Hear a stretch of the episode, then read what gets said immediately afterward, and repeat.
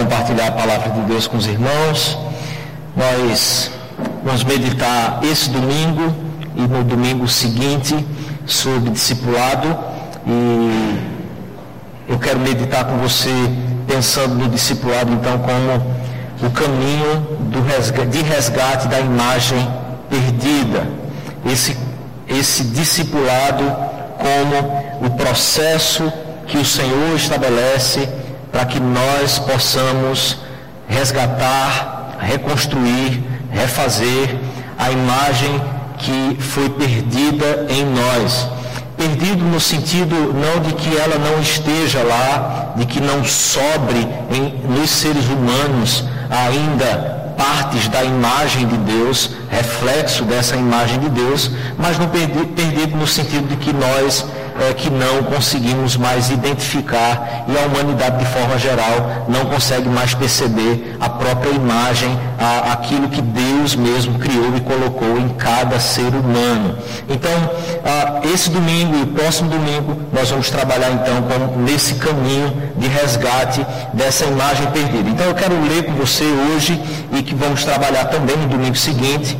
A, acredito que um texto básico e clássico para a nossa meditação sobre discipulado, que é Mateus, capítulo 28, a partir do versículo 18, versículo 20.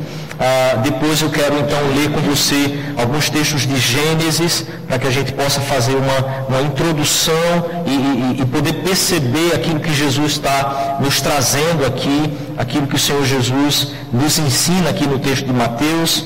E então nós vamos pensar ah, em confronto com essa perspectiva bíblica, aquilo que a própria sociedade, a cultura ah, descreve, aquilo que a cultura estabelece como imagem ah, ou como perfil, identidade do ser humano, como a cultura descreve esse ser humano. Nós vamos pensar aqui em duas vertentes, pelo menos ah, já que nós não vamos ter tempo para discorrer ainda sobre isso, mas nesse confronto então perceber qual é o papel, quais são os aspectos que o discipulado traz dentro daquilo que é o ministério de Jesus desenvolvido nas Escrituras e então colocado sobre a igreja, seus discípulos, para também desenvolver na face da terra. Então, volte seus olhos ao texto. Após a leitura, eu quero orar por você mais uma vez, pedindo a direção de Deus, para que a gente possa ser conduzido aqui, para que a gente possa ah, se aquietar, aquietar o coração, ah, para que ele afofe as nossas cadeiras, não é? Ah, e que a gente possa então manter os nossos olhos atentos ao Senhor e à provisão dele aqui essa noite. Palavra de Deus então diz assim, Mateus capítulo 28, está aí na projeção. Você pode acompanhar então a leitura. Então Jesus aproximou-se deles e disse: Foi-me dada toda a autoridade no céu e na terra, portanto, vão e façam discípulos de todas as nações, batizando-os em nome do Pai e do Filho e do Espírito Santo, ensinando-os a obedecer a tudo o que eu lhes ordenei. E eu estarei sempre com vocês até o fim dos tempos. Vamos orar mais uma vez, feche seus olhos, coloque seu coração diante do Senhor.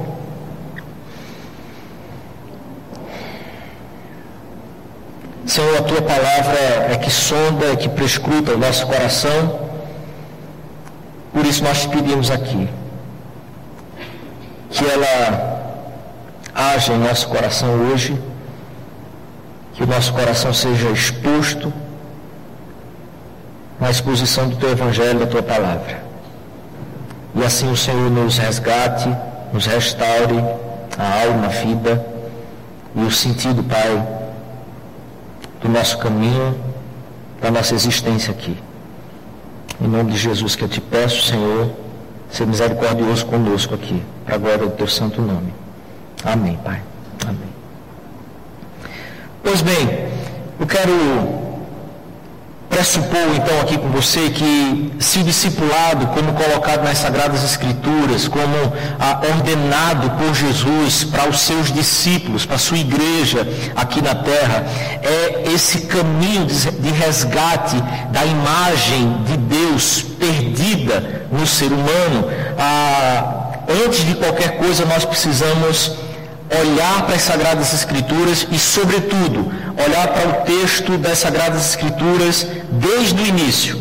Olhar para Gênesis como o início verdadeiro de tudo.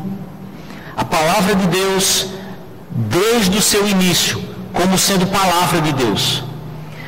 Precisamos, no mundo e na sociedade em que nós estamos, entender que esse tipo de crença e de tipo de relação religiosa que nós temos com as estruturas criadas e passadas para nós, que muitas vezes sofrem muito mais a influência do secularismo, do cientificismo, não pode ser o tipo de postura e de lente que chegue para a palavra de Deus no momento em que nós a temos em nossas mãos, para que possamos lê-la, nos debruçar sobre ela e entender aquilo que é a vontade de Deus revelada nessas sagradas escrituras. Se queremos entender então e queremos trilhar o caminho de resgate da imagem de Deus que está perdida muitas vezes no nosso coração, na nossa mente, eu e você precisamos partir do princípio que Gênesis é exatamente o início verdadeiro de todas as coisas. Então a palavra de Deus diz em Gênesis capítulo 1: No princípio Deus criou os céus e a terra. Quem criou tudo isso foi o próprio Deus e revela tudo isso nas suas sagradas escrituras. Em Hebreus, como estudamos aqui alguns, durante os últimos dois meses e ainda quando há, há três meses atrás estudamos sobre o, o tríplice ofício de Cristo, nós percebemos então que essa palavra criadora é a mesma palavra que sustenta todas as coisas e que nós só conseguimos enxergar isso pela fé que é o próprio Deus que coloca em nosso coração. Por isso a fé é exatamente o caminho que se faz, tendo como certeza e como convicção que tudo aquilo que está revelado na palavra palavra de Deus é a palavra realmente reveladora de Deus que descreve todas as coisas, que revela todas as coisas, revela Deus, revela o homem, revela as estruturas desse cosmo todo criado. A ele é que apresenta realmente toda a verdade sobre tudo aquilo que está em nossa volta e aquilo que está dentro de nós. Ele é que apresenta tudo e absolutamente tudo. E Ele nos faz isso doando, nos dando a fé em nosso próprio coração. Gênesis ainda diz que então disse Deus: façamos o homem à nossa imagem, conforme a nossa semelhança então observe, se a palavra de Deus anuncia realmente o início verdadeiro de todas as coisas, o que a palavra de Deus está nos dizendo é que Deus fez a humanidade, Deus fez o homem, a estrutura original do homem nasce de Deus, é formada por Deus, é semelhante a Deus, reflete Deus, anuncia Deus e glorifica Deus. Façamos o homem a nossa imagem e semelhança, conforme a nossa semelhança. Domine ele sobre os peixes do mar, sobre as aves do céu, sobre os animais grandes de toda a terra e sobre todos os pequenos animais que se movem rente ao chão. Criou Deus o homem à sua imagem. A imagem de Deus o criou. Homem e mulher os criou. Deus os abençoou e lhes disse: Sejam férteis, multipliquem-se, encham e subjuguem a terra, domine sobre os peixes do mar, sobre as aves dos céus e sobre todos os animais que se movem pela terra. Observe que então a narrativa da criação, aquilo que a palavra de Deus nos traz, é que tendo o homem a imagem e semelhança de Deus, homem e mulher os criou, então como imagem e semelhança de Deus, ele coloca eles para que eles possam subjugar, eles possam reger tudo isso que foi criado, todo esse cosmos código que nos está cercando. Nós fomos colocados aqui para que em adoração a Deus, em louvor a Deus, nós possamos reger todas essas coisas. Com essa imagem de Deus, nós tínhamos toda essa capacidade de multiplicar, de dominar sobre todas essas coisas. Mas Gênesis também, capítulo 2, o Senhor nos diz que ordenou, a palavra nos diz que o Senhor Deus ordenou ao homem coma livremente de qualquer árvore do jardim. Veja, há uma ordem de Deus colocando o homem na condição de que ele deve desfrutar de tudo aquilo que foi criado, de forma perfeita criada. O homem desfrutando e se relacionando de forma perfeita com tudo aquilo, ele estaria glorificando a Deus e relacionando-se com Deus também. Mas há uma outra ordem de igual peso que é a, a me perdi, perdão, achei mas não coma da árvore do conhecimento do bem e do mal, porque no dia em que dela comer, certamente morrerás. Observe então que há uma ordem para que ele possa viver de forma plena nessa terra plena, criada e perfeita de Deus, mas também há uma ordem de que ele não se envolva, ele não coma, ele não, ele não, não desfrute daquilo ali que é exatamente a árvore do conhecimento do bem e do mal e que se ele comesse daquilo, ele certamente morreria. Observe que então a morte está vinculada a toda essa imagem e semelhança que o homem tem de Deus, e não apenas a uma morte espiritual, ou então não apenas a uma morte física, mas engloba toda a pessoa, a totalidade do ser humano, e que é nesse relacionamento em que ele tinha a imagem de Deus, desobedecendo a Deus, ele passaria a viver certamente ou continuamente um estado de morte. Esse estado de morte é um afastamento de Deus do coração que nos conduz à morte física, mas que sim está debaixo exatamente de uma morte que é espiritual. É essa morte da alma, separando-se de Deus, que passa então a, a, a conduzir o próprio corpo a uma morte física física também, porque nós somos uma só coisa. Imagem e semelhança de Deus. Estando distante dessa relação com Deus, a maneira como o homem e a mulher passam a se relacionar já começa a ser distorcida.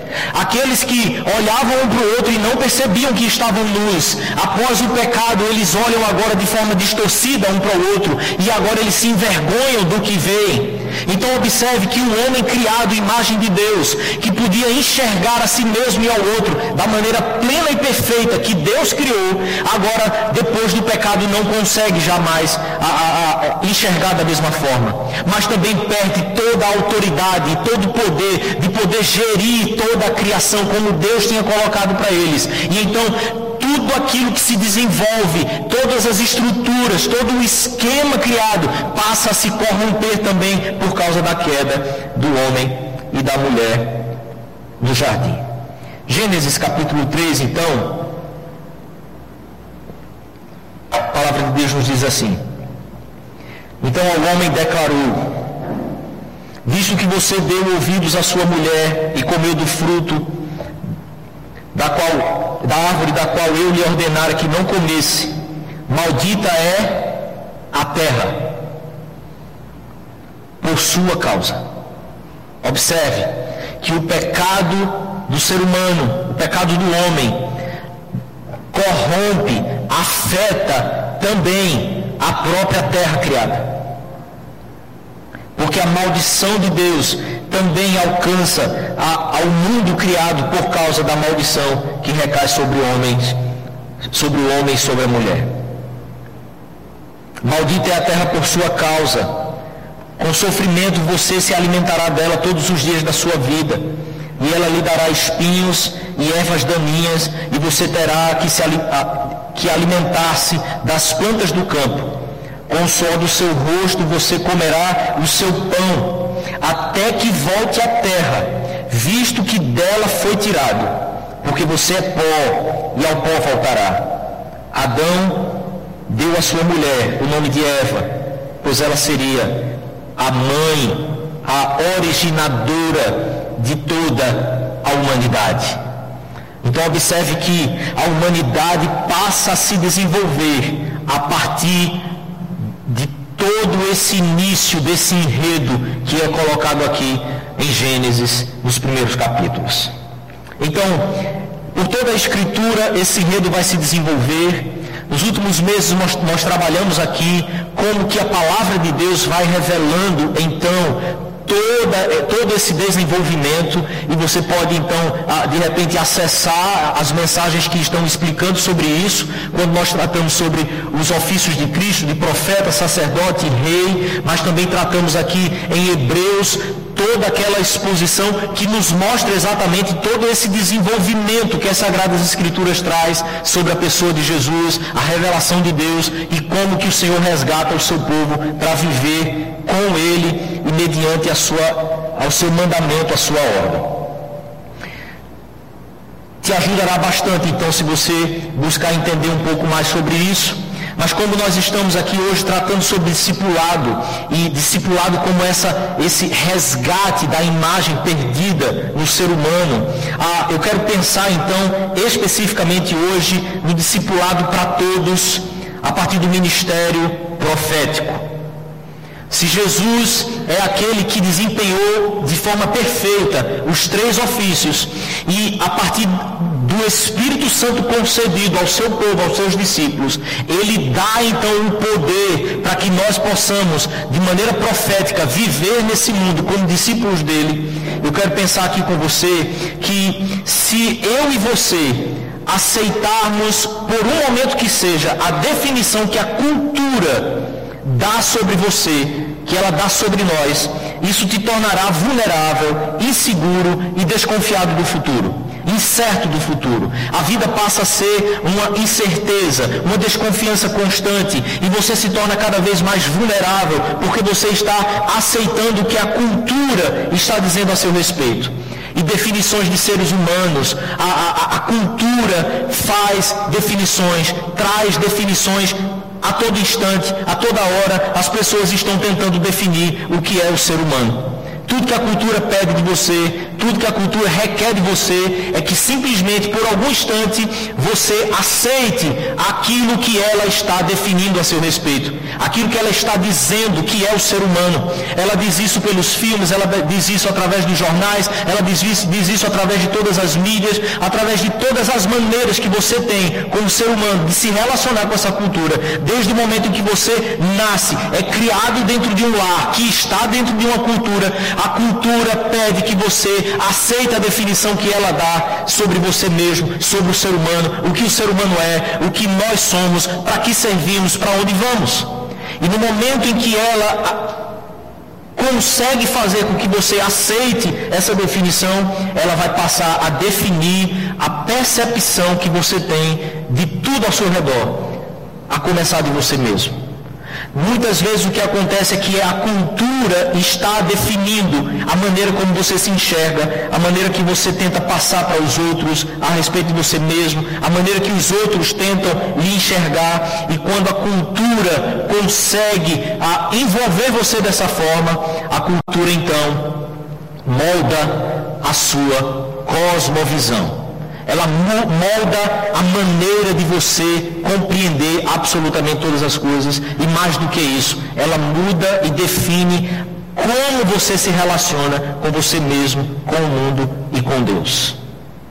Eu e você estamos inseridos nessa cultura, nós não somos vacinados contra isso. Nós estamos constantemente recebendo o bombardeio do que ela define e de como ela define o ser humano. A cultura, no fim das contas, é exatamente o que molda a nossa cosmovisão. Ah, o James Sires diz no livro Dando Nome ao Elefante, ah, sem considerar aqui alguns ajustes que o próprio autor faz a respeito de suas próprias observações, mas há uma definição que ele, diz, que ele dá sobre cosmovisão, dizendo que cosmovisão é um compromisso. Cosmovisão é uma orientação central do coração. Cosmovisão é exatamente aquilo que o seu coração se propõe de forma comprometida a viver e a se conduzir no mundo. Cosmovisão não é apenas uma questão de intelecto. Cosmovisão não é apenas uma questão de leituras sofisticadas que você pode fazer, mas cosmovisão é, é, é a maneira como o teu coração se propôs a viver e a caminhar na face da terra, a se relacionar com todas as coisas. E quando a cultura está dizendo para você, você se tornou vulnerável a isso, você então começa a orientar todo o seu coração. O compromisso do seu coração vai sempre caminhar de acordo com a cultura onde você está inserido. Ah, quando nós pensamos aqui então sobre definição do ser humano, o que é, de onde veio, para onde vai, ah, nós entramos num campo da ciência que seria o campo da antropologia. Ah, muitas pessoas tentam definir de forma sociológica, antropológica, ah, o que é o homem, ah, de onde ele veio, para onde ele vai, o sentido de tudo isso. E praticamente cada, cada peça teatral, cada filme de cinema que você assiste, cada desenho de criança que você deixa lá seu filho assistir, praticamente tudo isso está o tempo inteiro fazendo definições do que é o ser humano. Tudo está ali o tempo inteiro, vindo a partir de pressupostos, ensinando seu filho, ensinando cada um de nós sobre o que é o ser humano. Então, todo programa de ação e vida de uma sociedade, todo programa de ação de alguém, é determinado pelo que ele pensa do ser humano e de Deus. A maneira como você pensa Deus, a maneira como você enxerga o ser humano, determina todo o seu programa de ação da sua vida, toda a sua agenda semanal, todo o seu dia a dia. É determinado exatamente pela maneira que você enxerga Deus e o ser humano. Eu queria então pensar com você ah, sobre duas perspectivas aqui antropológicas que definem um pouco o ser humano e que, de certa forma, são aquelas que ah, têm uma certa hegemonia na, na nossa sociedade. A primeira seria uma antropologia idealista.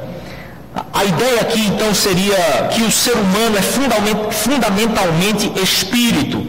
Corpo físico é estranho à sua natureza, à sua real natureza. Então, a, uma antropologia idealista compreende a, algo mais separado do, do corpo e do espírito e no campo do que é ideal, do que seria espiritual. A, o corpo é apenas um, um, uma coisa descartável, é apenas um invólucro, é apenas um, uma garrafa que você toma um líquido e depois você joga fora. Ah, é, essa maneira de pensar, ela não é recente, mas pelo contrário, ela, ela permeia todo o histórico do pensamento ocidental, porque ela é uma ideia aristotélica ela é algo que vem sendo construído ah, desde o pensamento grego, na, na, ideia de que o corpo humano é unicamente essa matéria que participa de uma ordem inferior na existência. Então, ah, você bebe o líquido, usa o que está dentro e o, o corpo você pode jogar fora. O corpo é sempre um impedimento para o espírito a, a pegar-se às questões do corpo é, é ficar impedido para o seu crescimento espiritual, para a sua evolução espiritual e vida eterna, vida eterna só para a alma. Então, corpo não tem vida eterna, a alma sim tem vida eterna. E esse tipo de pensamento permeia muitas vezes os nossos meios. Ah, muitas vezes você é assaltado por esse tipo de pensamento nas rotinas da sua vida, você nem se dá conta disso. Mas uma outra antropologia ah, que de certa forma predomina é a antropologia materialista.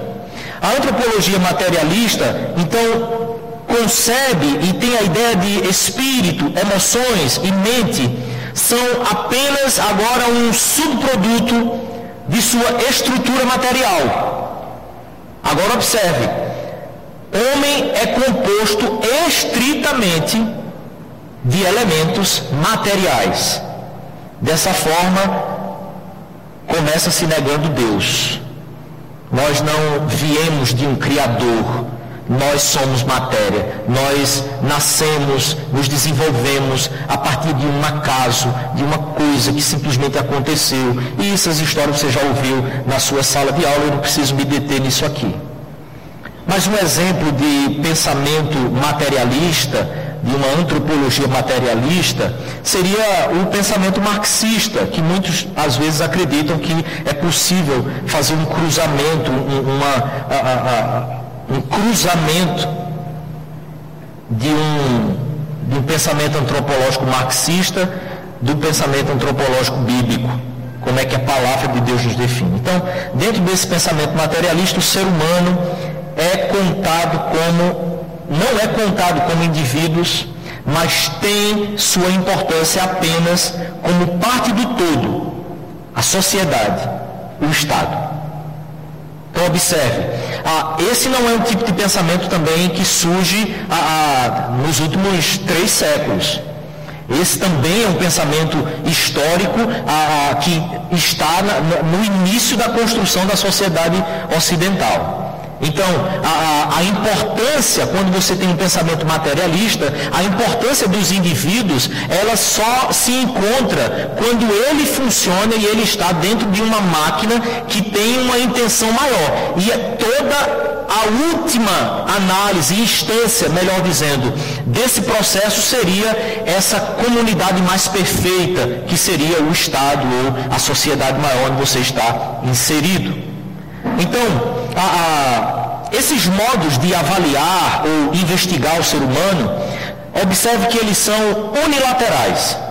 O que, é que eu quero dizer com isso? É que eles ressaltam um aspecto do ser humano em detrimento do outro. Então, o, materiali, o idealista ressalta a alma, a razão, a subjetividade, enquanto que o materialista absolutiza o aspecto físico da natureza, o aspecto real, mas não natureza aqui como criação de Deus, mas natureza no sentido mais cru, mais real da, da, da humanidade, que seria o ser humano mais vinculado mesmo à, à sua natureza animal. E por isso a ideia de que nós temos aquela raiz lá no chimpanzézinho, no macaco, sabe aquelas figurinhas que às vezes as pessoas, eu já vi até gente tatuada com aquilo assim, o macaco tal, tal, crescendo e vira o homem, né? Ah, já tem até alguns memes também sobre isso, né? Porque aí já começa a mostrar como ele começou a se curvar né, para o computador e aí vai ficando. Ah, mas tudo isso nasce dessas perspectivas. E todas essas perspectivas tratam exatamente de um aspecto do ser humano, a, seja um ou seja o outro, como definitivo e, e como independente, como isento da relação com o Criador. E eu e você estamos nos nossos campos universitários, nos nossos trabalhos, nos nossos empregos, constantemente sendo bombardeados por essa realidade de vida, muito mais do que um discurso, mas eles estão vivendo dessa forma.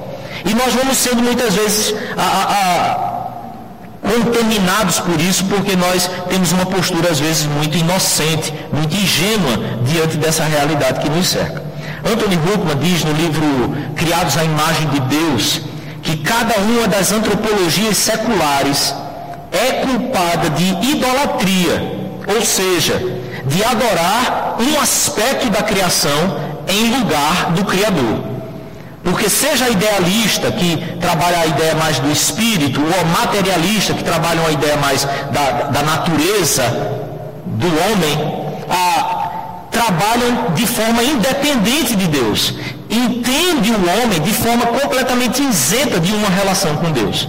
Dessa forma, então, eles também constroem um falso contraste naquilo que dentro do cristianismo seria esse contraste que nós recebemos das nossas influências católicas históricas, ah, que seria um contraste entre natureza e graça. Então, na ideia do escolasticismo, do católico, nós fomos acreditando que o que eu faço no meu cotidiano não tem nenhuma relação com a obra redentora de Cristo. Por isso, a igreja e o Estado, eles jamais teriam qualquer relação. E muitas vezes, eu e você até acreditamos que igreja e Estado são coisas que devem andar completamente separadas. Nós não devemos participar da vida da sociedade. Nós não devemos influenciar a sociedade em nada disso. Igreja e Estado não tem nada a ver. Religião não se discute. Política não se discute. Então nós vamos sendo envolvidos por essas dicotomias e não percebemos que no final das contas eu e você não temos como nos separar da realidade que somos discípulos de Jesus na terra. Em qualquer esfera, em qualquer lugar, somos discípulos de Jesus. Então, o que essas ideias de ser humano vão construindo traz o resultado ah, de uma visão do ser humano secularizada, misturada com a visão bíblica, com a cosmovisão bíblica, e vai gerando algumas aberrações, ah, aberrações conceituais à nossa vida. Como, por exemplo, pecado da carne são mais sérios que os pecados do espírito.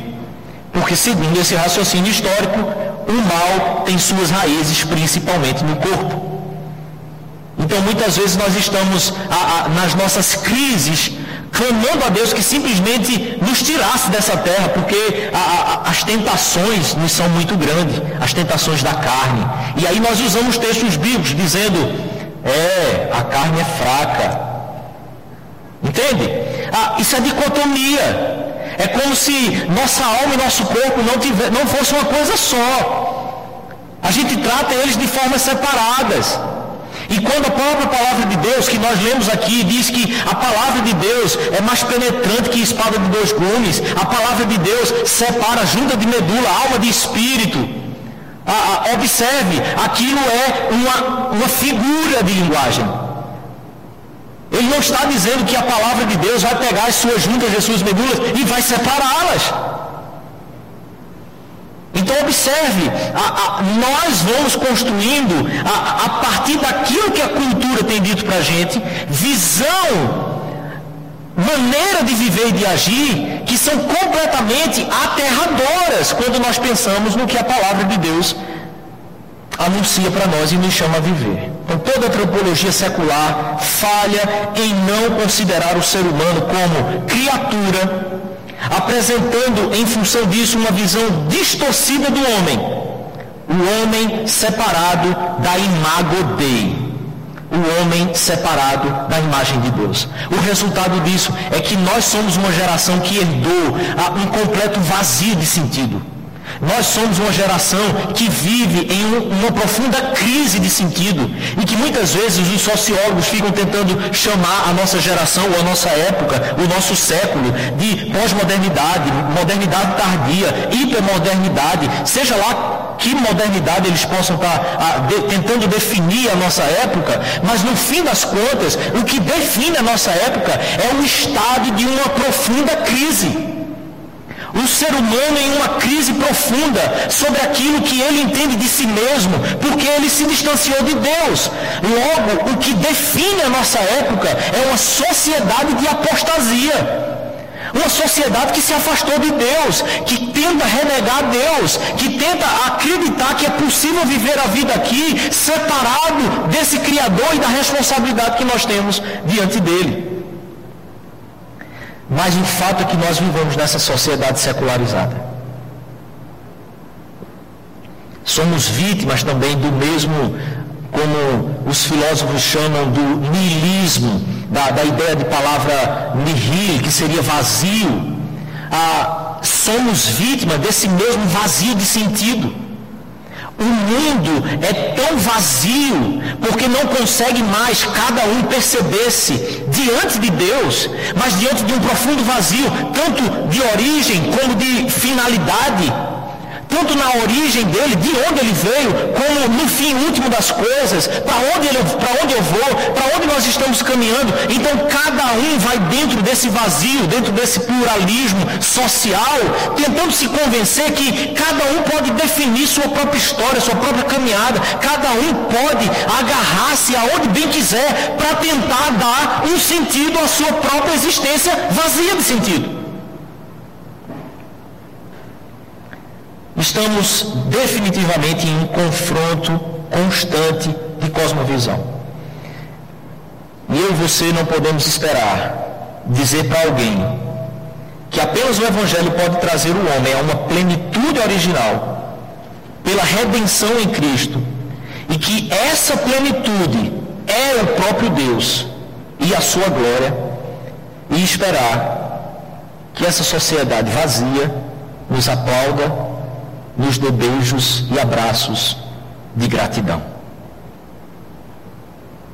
Sabe? Aquela pessoa que vem de repente dizendo para você, ah, eu fui falar de Jesus na minha faculdade e quase me apedrejaram. Devia ter feito isso. Porque muitas vezes é, nós estamos muito mais vivendo uma crise a, de, da reputação da nossa imagem, porque nós também estamos em crise quanto à nossa imagem. E quando anunciamos Jesus e sofremos perseguição por isso, a gente fica doído. A gente fica sentido com Deus. Fica perguntando ao Senhor por que, que Ele permitiu aquilo. Ora, eles não estão construindo essa cosmovisão, essa visão de ser humano, essa antropologia, a, a, pensando que a, eles têm que construir isso num temor diante de Deus, porque eles estão tentando fazer com que você acredite que o próprio Deus nem existe. Então é aqui exatamente nesse ponto que eu quero entrar no aspecto do ministério profético no discipulado. O texto que lemos foi o texto de Mateus, capítulo 28.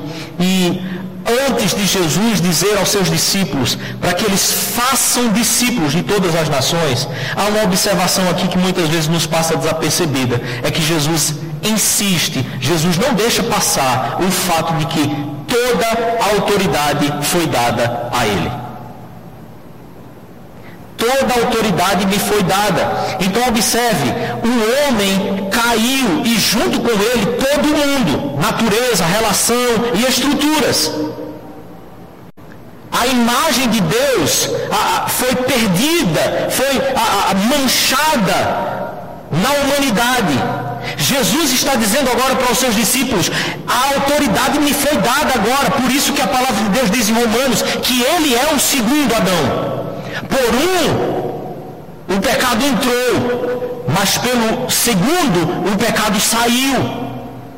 O primeiro Adão não cumpriu e não foi aquilo que deveria ser, mas o segundo, que é Cristo, cumpriu completamente e cabalmente tudo aquilo que é a, a, o propósito de Deus para a humanidade.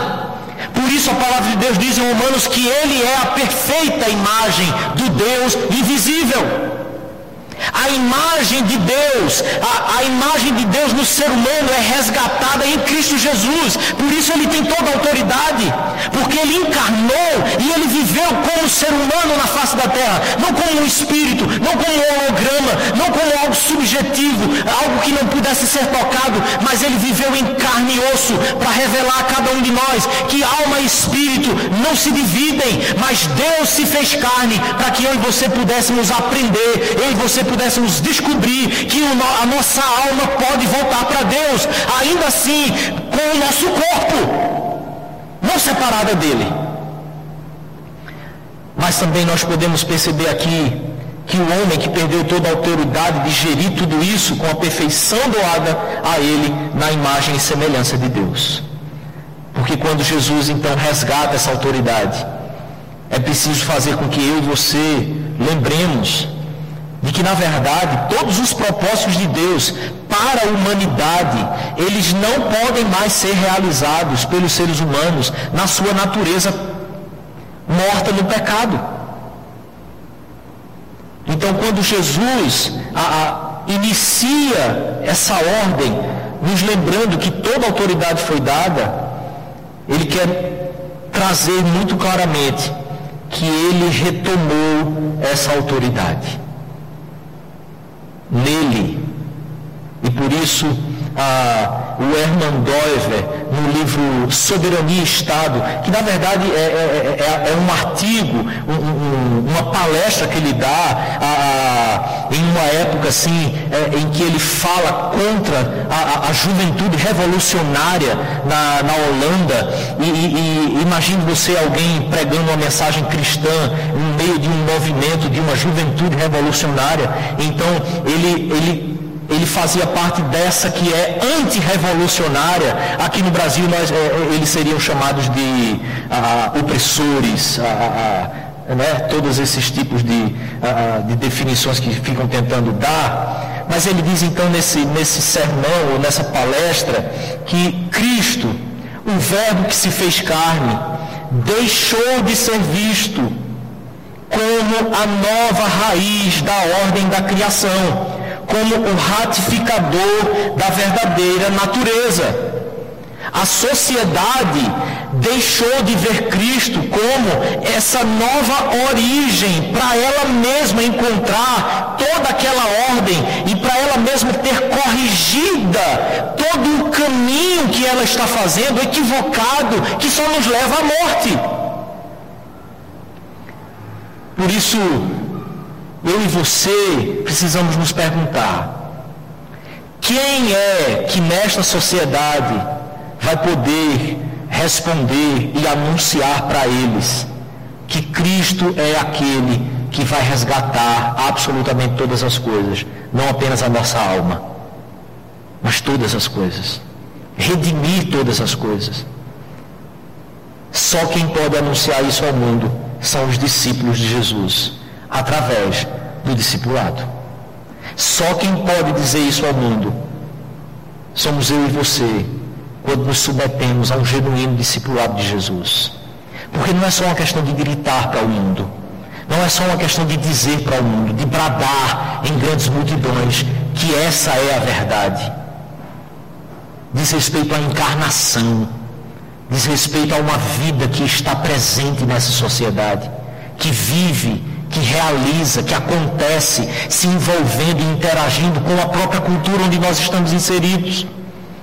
Não é aquele discurso que nos tira da sociedade para vivermos uma vida ah, dentro de um campo imaginário, esquizofrênico muitas vezes. Mas a realidade do Evangelho que nos insere dentro da cultura, para que eu e você sejamos aqueles que anunciam o Evangelho para ela. E é exatamente dentro desse contexto, se a autoridade foi retomada por ele, então ele diz: portanto, a autoridade me foi dada Portanto, vão e façam discípulos de todas as nações.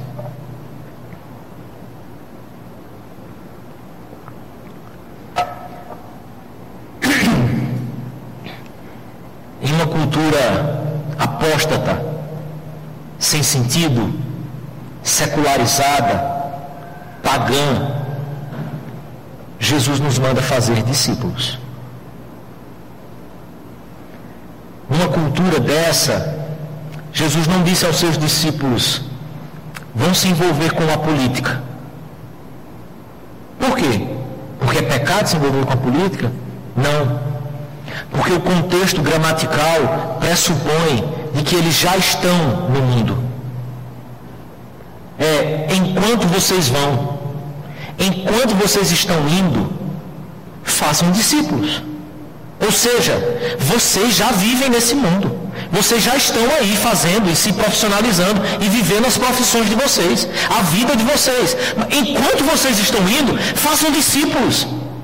Então, façam discípulos na faculdade, façam discípulos na política, façam discípulos aonde quer que vocês estejam. De todas as etnias, todos os grupos que possam existir na face da terra, vocês precisam fazer discípulos. Porque discípulos de Cristo entram no caminho para serem transformados pela renovação das suas mentes, pela palavra de Deus, pelo Evangelho, até serem formados à imagem do Filho de Deus. É por isso que é preciso fazer discípulos. É por isso que é preciso andar no discipulado de Jesus, que é para toda a vida. Você já percebeu como nós começamos a encarar discipulado como coisa de recém-convertido?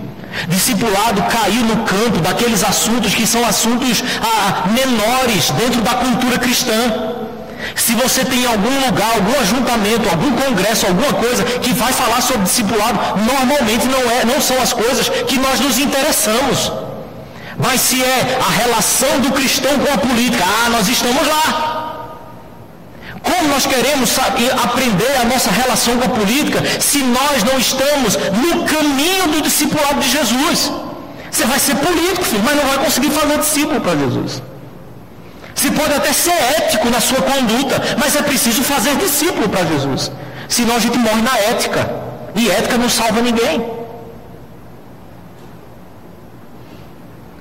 Eu quero ler com você o texto de Romanos, para que a gente possa perceber aquilo que estamos falando sobre sermos formados à imagem do Filho de Deus. Paulo, Romanos capítulo 8, versículo 18, diz: Considero que os nossos sofrimentos atuais não podem ser comparados com a glória que em nós será revelada. A natureza criada, observe, a natureza criada com grande, aguarda com grande expectativa que os filhos de Deus sejam revelados. Pois ela foi submetida à futilidade, ao vazio.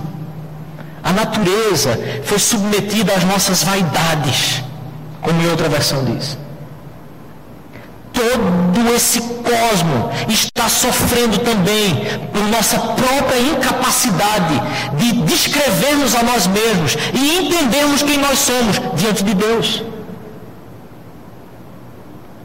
Não pela sua própria escolha, mas por causa da vontade daquele que a sujeitou, na esperança de que a própria natureza criada, mais uma vez, será libertada da escravidão, da decadência em que se encontra, para a gloriosa liberdade dos filhos de Deus.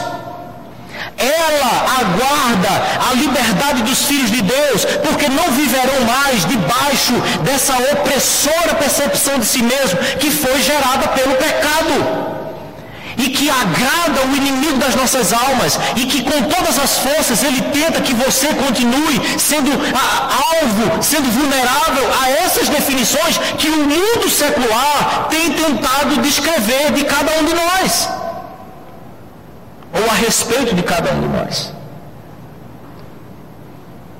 Sabemos que a natureza, que toda a natureza criada geme até agora, como que em dores de parto.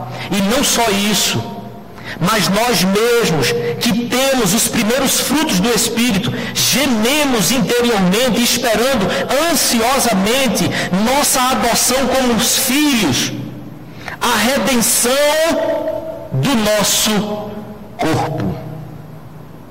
Você percebe? Paulo está falando dentro de uma cultura, querido, grego-romana, que também fazia essa mesma distinção, essa mesma separação. Que eu e você fazemos muitas vezes. Mas a, aqueles que têm o Espírito de Deus interiormente está gemendo, mas esperando a adoção como de filhos, a redenção do nosso corpo. Pois nessa esperança fomos salvos. Mas se esperamos o que ainda não vemos, aliás, mas a esperança que se vê não é esperança. Quem espera por aquilo que está vendo.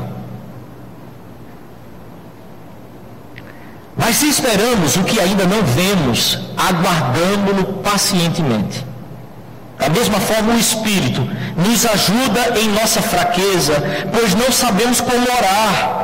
Mas o próprio Espírito intercede por nós com gemidos inexprimíveis.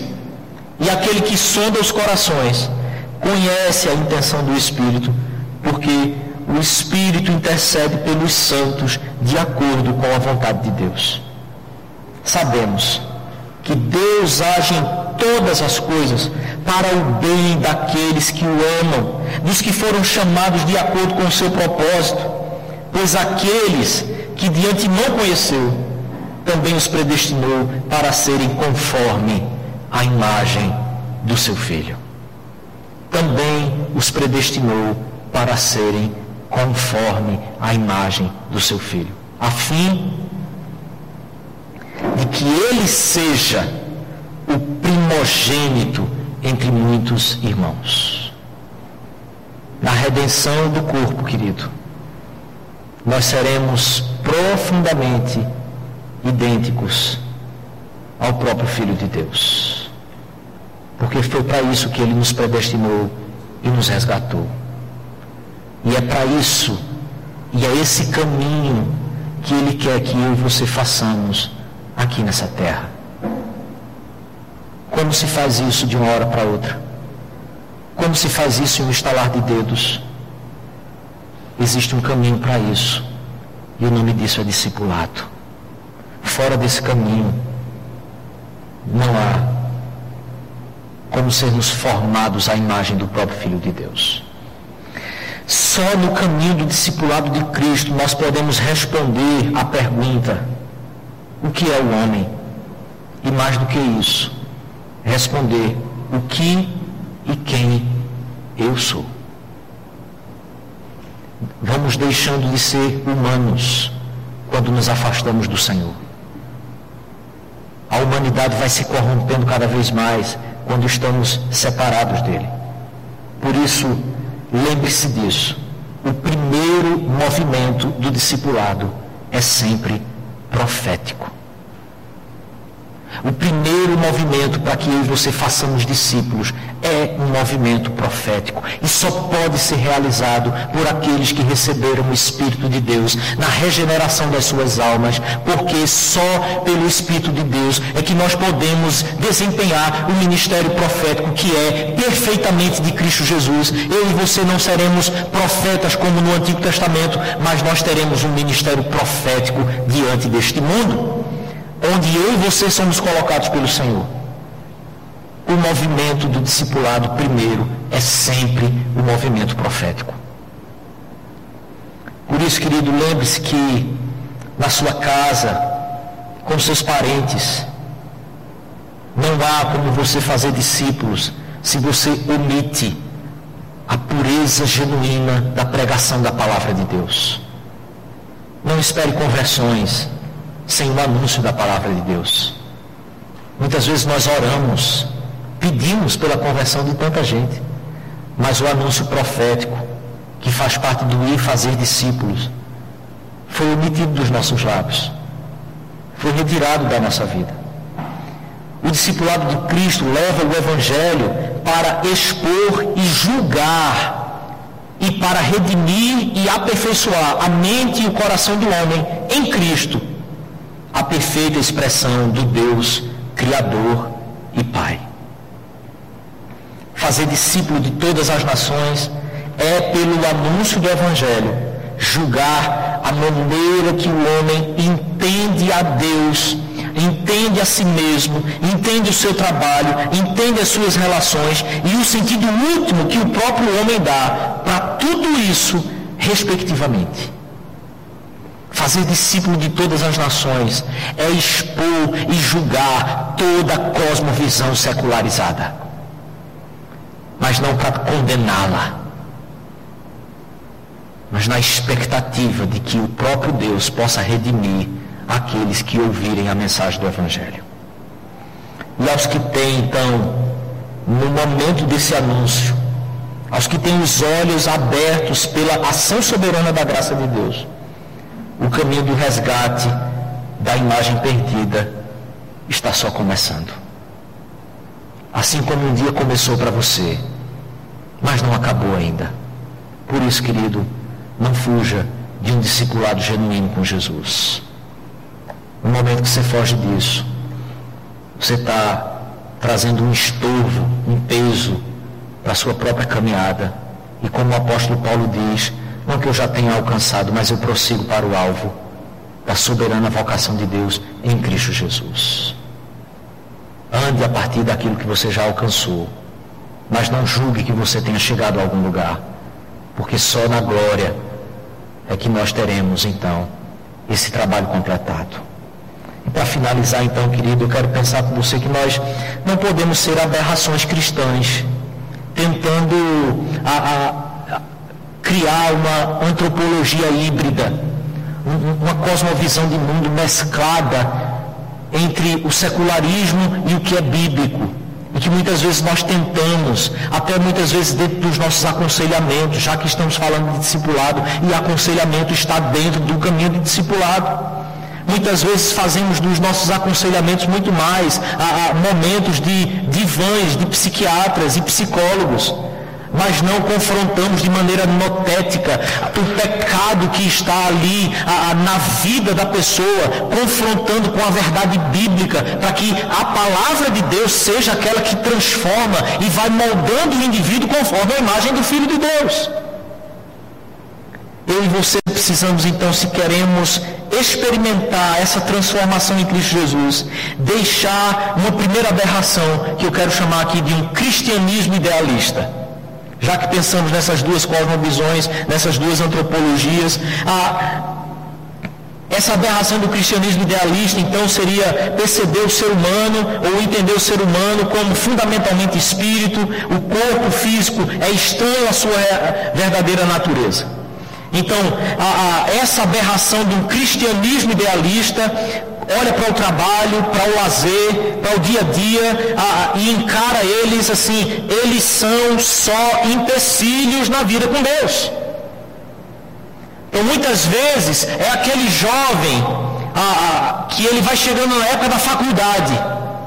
E na época da faculdade, porque ele começa a ter uma percepção de um cristianismo idealista, na época da faculdade, ele pensa assim: eu vou consagrar um ano da minha vida para Deus. Antes de entrar na faculdade, eu preciso ficar recluso em um lugar e ficar ali sendo treinado. Sabe por quê? Porque o caminho da vida dele inteiro foi de um cristianismo idealista. Então ele acha que tem exatamente um momento que ele precisa preparar a alma dele, porque ele vai receber um confronto agora, na faculdade. No, na, durante a vida dele ele não tem esse confronto. Mas na faculdade sim, ali é o, é o inferno na terra. Aí ele quer, quer, quer entrar na faculdade. Quando entra, ele quer, quer, quer sair da faculdade. O dia a dia, na verdade, são só empecilhos para uma vida com Deus. É impossível viver Cristo lá na vida real. Na vida real é diferente, pastor. O senhor não. O senhor vive para isso. Sua vida é orar. Sua vida é ler a Bíblia. Está dizendo isso porque não sabe das minhas crises, né? Meu querido, preste bem atenção. Isso é uma aberração, é um cristianismo idealista. Parece que um caminho de discipulado genuíno para formar em cada um de nós a imagem de Jesus é coisa para clero. É coisa para gente mais espiritual. Na vida real, ali o bicho pega. Ali nós temos que cada um dar os nossos pulos. Nem que para isso seja dar aquele jeitinho brasileiro. E nós começamos a conceber uma ideia de que os pecados que nós cometemos, dando aquele jeitinho, aquela maquiada, eles não são tão graves assim. Logo é impossível fazer discípulo no mundo. E Jesus diz para a gente assim: vão e façam discípulos de todas as nações. Então muitas vezes aquela crise que nós temos, ah, eu não consigo fazer, alcançar ninguém, falar para ninguém. Na verdade, é porque existe toda uma antropologia dentro dessa cabeça que separou a realidade de Deus com a realidade da face da terra. Como se Deus não tivesse interessado na vida real. Deus só está interessado no culto de domingo. Se está certo a maneira como você faz, como você adora, com a liturgia e tal. Mas uma segunda aberração que nós precisamos deixar, e, e talvez essa seja a, aquela que mais pega no nosso calo, é exatamente a aberração do cristianismo materialista. O cristianismo materialista, então, percebe espírito, emoções, mente, são apenas subproduto da estrutura material. O homem é composto estritamente de elementos materiais. Logo, se é para Deus interagir aqui de alguma forma, vai ser se manifestando dessas maneiras mais concretas da minha vida. Então, a vida de serviço a Deus sempre virá em segundo plano porque você precisa resolver a sua vida primeiro. Você precisa garantir seu sustento. Você precisa garantir o bem-estar da sua família. Servir a Deus vem depois. Servir a Deus é coisa de voluntário. Servir a Deus é coisa de tempo livre. Esse, essa é uma aberração profunda vivida no cristianismo.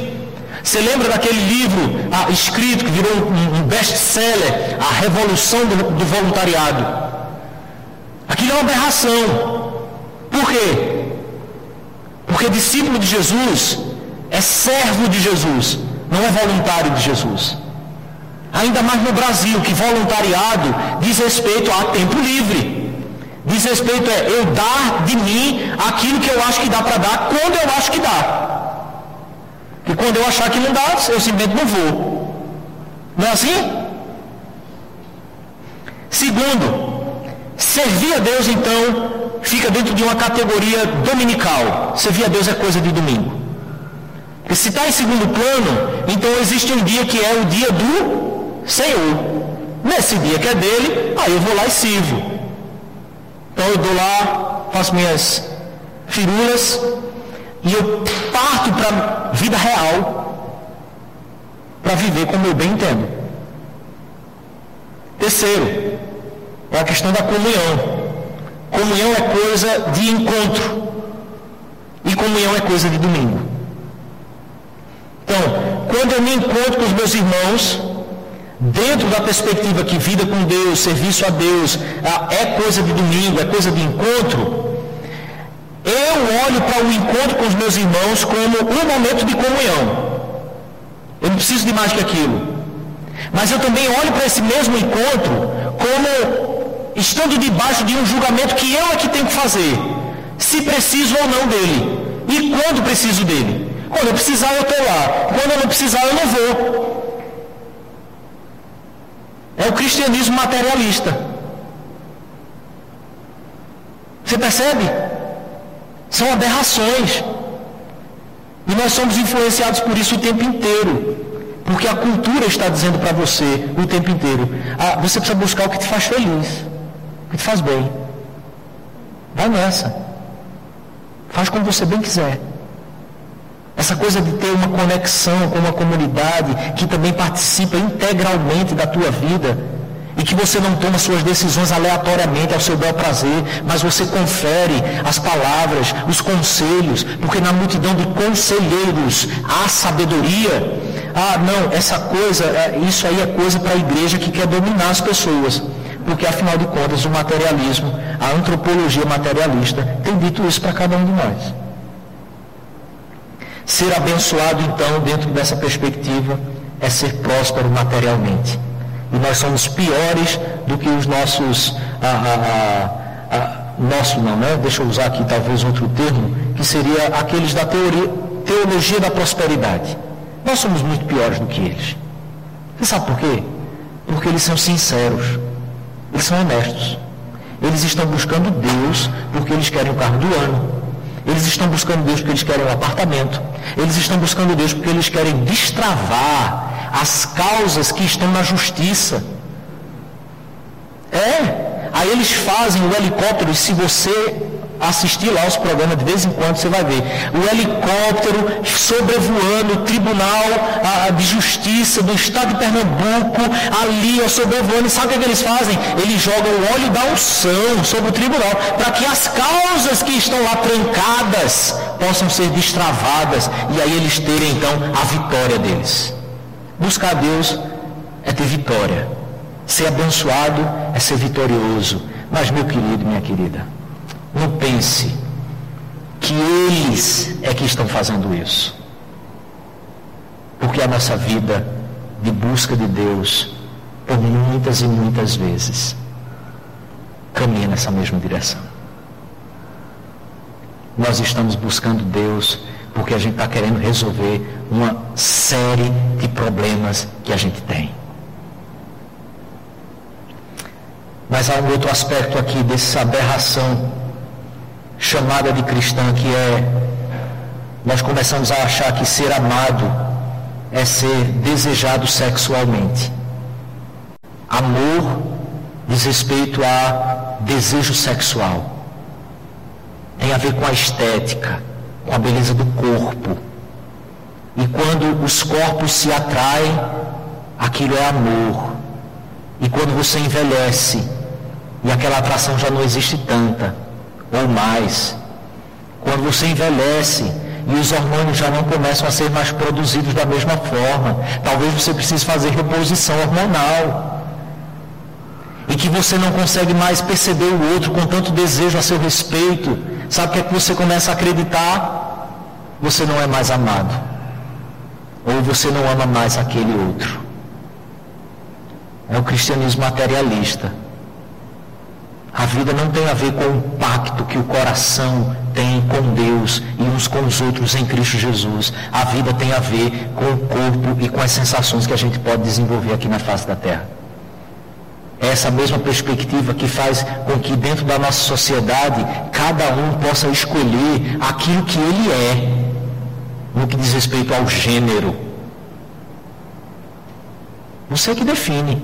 Afinal de contas, se o seu corpo amar aquele outro que é do seu mesmo sexo, isso é amor. Então por que condenar o amor?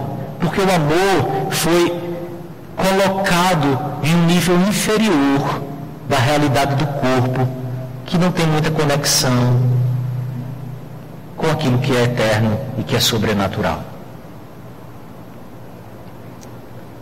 Caminhando para o fim, então, nós chegamos aqui às nossas pregações as pregações que nós temos ouvido por toda parte.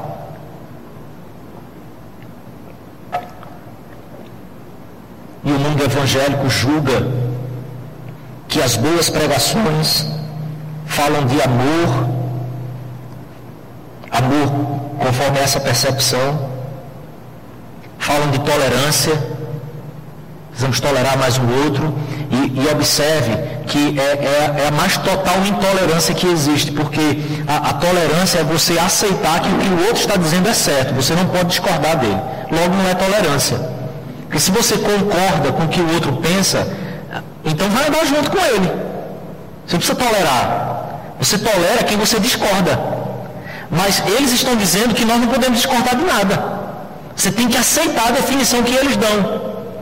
Então, pregação boa é pregação tolerante. É, to é, é pregação que mente.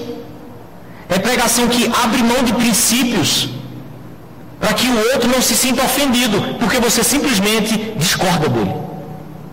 Pregação boa é aquela pregação que fala sobre superação. São aquelas pregações que falam sobre os heróis da fé, da luta que eles tiveram e do sucesso que eles tiveram, e que então você pode também olhar para a sua vida dessa forma. Encare e lute, porque Deus é com você. E a palavra dele diz que onde você colocar a planta do teu pé, aquele lugar será teu. Tem que falar de superação. São pregações coachings. Você vai lá dando dicas de como ter sucesso na vida como fazer com que a sua pequena empresa possa ter bons resultados. Pregação boa fala do agora. Afinal de contas, dentro de uma vida nihilista, sem sentido, por que falar sobre o eterno? Por que falar sobre o amanhã? O que importa é o agora. Pregação boa, no fim das contas, fala de sucesso. Como se todos nós fôssemos chegar ao mesmo lugar a maior mentira de todas. A verdade, querido, é que muitos de nós não teremos sucesso nesse mundo. Porque não fomos chamados para isso. Pregação boa nunca vai falar de justiça, a justiça de Deus realizada em Cristo Jesus, como o único caminho para que você possa encontrar novamente a plenitude da sua alma o sentido da sua existência. Pregação boa jamais pode falar sobre condenação se você não se submeter ao caminho que Deus construiu em Cristo Jesus, para que você possa encontrar a redenção da sua alma, você será condenado. Não, por que falar disso? Essas coisas vão espantar as pessoas. Essas coisas fazem com que as pessoas não venham à igreja. Essas coisas vão fazer com que os bancos não fiquem lotados. Pregação boa jamais pode falar de humilhação. Humilhação é coisa que a gente não precisa fazer, porque as pessoas já estão muito carregadas. Então você vai falando do Evangelho, vai falando, vai falando, e aí no final você fez dizendo assim: ah, não se sinta um pobre coitado, Deus ama você. Não se sinta tão desprezado, Deus ama você. Querido, se você não se submeter ao Evangelho, à palavra de Deus, não tem essa de que Deus ama você, não. Deus não ama o pecado e não ama o pecador que não quer se submeter ao amor dele. Porque o amor de Deus construiu um caminho para que você pudesse chegar a Ele. E você bate o pé dizendo: Não, não aceito esse caminho. Mas dentro de um mundo sem sentido, eu e você precisamos acreditar que não. Deus ama todo mundo, porque o mundo já é ruim demais. É mentira. Pregação boa não fala de eternidade e não fala de inferno, muito menos de Satanás. Tem pessoas que não gostam de ir à igreja quando o pastor vai pregar e vai falar sobre Satanás no sermão. Rasga a Bíblia então. Tira os pedaços que está lá falando dele. Nós queremos apenas aquelas partes que nos agradam. E por fim, evangelismo dentro do cristianismo materialista, que é uma aberração. O cristianismo ou o evangelismo virou caridade, obra social. Você já parou para pensar como dentro desse pensamento que separa as realidades da alma e do corpo, quando nós pensamos em anunciar para Jesus, anunciar Jesus, quando nós pensamos em alguém que precise ouvir o Evangelho, nós pensamos naquele que é pobre. Ele precisa ouvir o Evangelho, mas aquele que está na riqueza, na fartura, sem problema para pagar as contas e para comer, nós nunca pensamos que eles precisam ouvir o Evangelho. Nós nunca pensamos que o vazio da alma deles é tal qual o vazio da alma do pobre. E que não importa se rico ou pobre somos, distantes da obra redentora de Cristo, vamos para o inferno. E lá não vai ter mais isso.